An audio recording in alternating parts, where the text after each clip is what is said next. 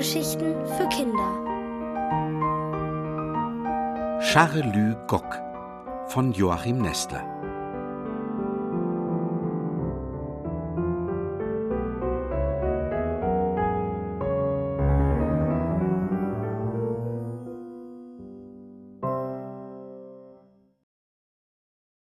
Wie Tobby siegt und nicht gewinnt. Tobby wohnt erst den zweiten Tag in der Vorstadt bei Andi.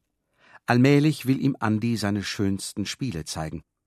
Heute bauen wir einen Hauptbahnhof, schlägt er vor.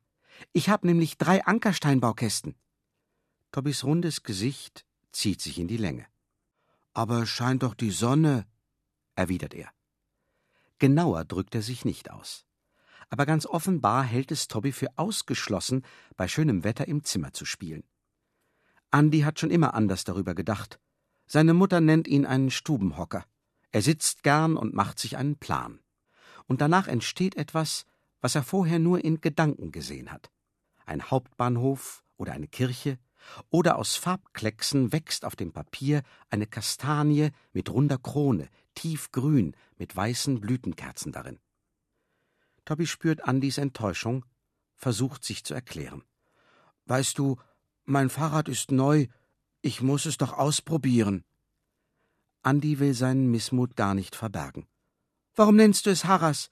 Papa hat ganz recht, so kann nur ein Pferd, aber kein Fahrrad heißen. Den Einwand überhört Tobby. Er hebt seine Augen flehend zu Andi auf und bittet Kommst du mit, Andi? Zu zweit ist es viel besser. Diesem Blick kann Andi nicht widerstehen. Während sie ihre Räder aus der Garage schieben, beobachtet sie aus dem Backstubenfenster Vater Honigmann. In seiner geschwinden Art ruft er ihnen nach Aber sagt immer schön sachte, nur ein Lump fährt sein Rad zu Klump. Gehorsam treten die Jungen in die Pedale. Bedächtig fahren sie an, als seien sie Großvater Tobby und Großvater Andi. Kaum jedoch sind sie dem überwachenden Blick von Vater Honigmann entkommen, schlägt Tobby leicht auf sein Fahrrad, als sei es ein Pferd, und feuert es an. Hopp, Harras, Galopp! Und auf der abschüssigen Straße fliegt er Andi davon. An der Imbissbude lehnt eine Gruppe von Kindern auf ihren Fahrrädern. Sie malmen Pommes. Wortführer ist Udo, der stets der Beste sein will. Sowie er den heranfliegenden Tobby und den nachkeuchenden Andi erkennt, schwingt er sich auf sein Fahrrad und gibt den Befehl: Hey, alle aufsitzen! Den Laschis zeigen wir's mal! Zur Schleuse! Wechselnd teilen sich Tobby und Udo die Führung. Udo auf gleicher Höhe grient zu Tobby hinüber, als wolle er sagen: Strampel dich ruhig ab! Bei uns hier ist so, dass ich immer das Rennen mache. Schon kommt die Schleuse in Sicht. Was ist denn mit Tobby? Warum lässt er sich zurückfallen? Udo ist um eine halbe Radlänge voraus. Da hebt sich Tobby aus dem Sattel, tritt durch, als wolle er seinem Fahrrad die Sporen geben und ruft ihm zu: Zum Endspurt, Harras! Das Harras genannte Fahrrad scheint ihn zu verstehen, schließt auf, überholt, ist vor Udo im Ziel.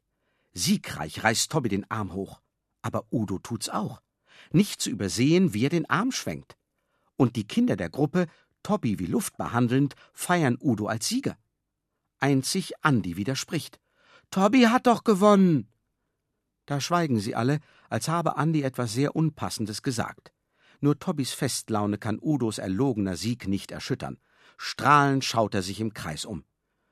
Ihr habt's doch alle gesehen, sagt er selbstverständlich. Natürlich bin ich der Gewinner. Ein Mädchen kichert. In seiner wunderlichen Aussprache hat Tobby statt natürlich natürlich gesagt. Der Sieg über Udo bringt Tobby kein Glück. Ganz im Gegenteil. Ausgerechnet sein neues Fahrrad wird an den nächsten Tagen vom Pech heimgesucht. Einmal kommt Tobby mit zwei platten Reifen nach Hause. Auf dem schmalen Weg zwischen den Gärten, den Tobby als Abkürzung nutzt, muss jemand Reißzwecken ausgesät haben. Andern Tags sind sie verschwunden, aber es fehlt ein Ventil. Warum sind die meine Feinde? fragt Tobby bedrückt. Wer denn? will Andi wissen. Tobby senkt den Kopf. Alle in meiner Klasse, wirklich alle. Mach doch keine Panik, tröstet Andi. Erzähl ihnen was. Bring sie zum Lachen. Er hätte das nicht raten sollen. Lachen kann Freundlichkeit sein, aber auch giftiger Spott. Wieherndes Gelächter vernimmt Andi aus der Parkanlage gleich neben der Schule. Fahrräder liegen auf dem Rasen. Auch Tobbys Rad, schwarz und gelb, ist dabei. Eine wilde Horde jagt durch den Park. Andi erkennt die Schüler aus Tobbys zweiter Klasse. Die verfolgen doch jemand, wiehern wie die Teufel und grölen Gock, gock, gock, hehe, Charlü, duckt ihn, huckt ihn in die Knie. Sie treiben Tobby bis zum Zaun. Dort kann er nicht weiter. Udo löst sich aus der Umkreisung, baut sich vor Tobby auf. Er trägt eine Bomberjacke und gibt sich überhaupt so cool wie die Schüler aus den oberen Klassen. He, du, herrscht er Tobi an, knie dich vor uns nieder und gib hier vor allen zu, dass ein Zwerghahn nicht sprechen kann und dass du der größte Blödmann der ganzen Schule bist, aber schön laut. Trotzig, das Gesicht Tränen verschmiert, klammert sich Tobby an den Zaun. Schwer lässt Udo seine Hand auf Tobbys Schulter fallen, packt ihn, will ihn herunterpressen. In die Knie, Kleiner! Alle wollen das sehen! Andi rauft sich nicht gern, nicht im Spiel, nicht im Ernst. Diesmal muss er, diesmal will er sogar. Udo will Tobby demütigen. Das ist schäbig. Das lässt Andi nicht zu. Weil ihm die anderen Kinder den Weg versperren wollen, schlägt Andis Empörung in Wut um. Mit den Ellenbogen stößt er sich durch. Nimm deine Hand da weg! herrscht er Udo an. Udo zögert, mustert Andi. Immerhin ist er größer und ein Jahr älter als er. Lässig tritt Udo zurück, steckt seine Hand in die Hosentasche, zieht den Mund höhnisch in die Breite. Bist du etwa auch so bescheuert und glaubst, dass ein Hahn wie ein Mensch spricht? Bis zur Stunde hat sich Andi nie gefragt, ob Charlü Gock wirklich sprechen kann. Spannend war es jeden Abend und lustig. Das hat Andi genügt.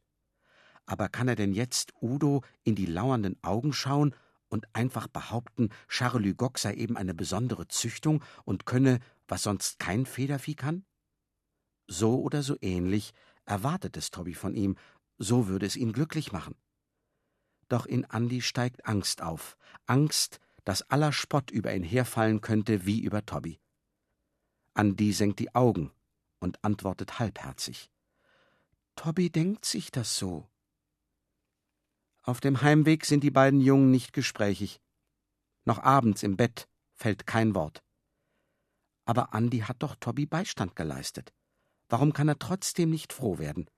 Hat er mit seiner ausweichenden Antwort Tobi verraten und die schöne Geschichte von Charles Gogg? Kann nun Tobi nie wieder von Charlie Gogg erzählen, obwohl es ihm selber und Andi gefällt? Ganz plötzlich kichert es im Bett nebenan. Tobi richtet sich auf und spricht aus, was ihn lustig macht. Üdo, Üdo, Süpermann, gübt wüt nackscher Affe an. Affe plüstert Hinterbacke, fällt in seine eigene Kacke. Nun kichert auch Andi, schüttet sich aus, stimmt Tobi zu. Genau das würde Charlü Gock über Udo sagen.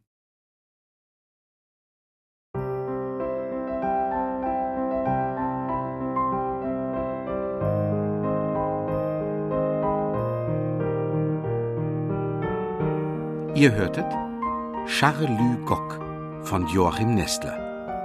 Gelesen von Gerd Wammeling. Hörgeschichten für Kinder in Radio und Podcast.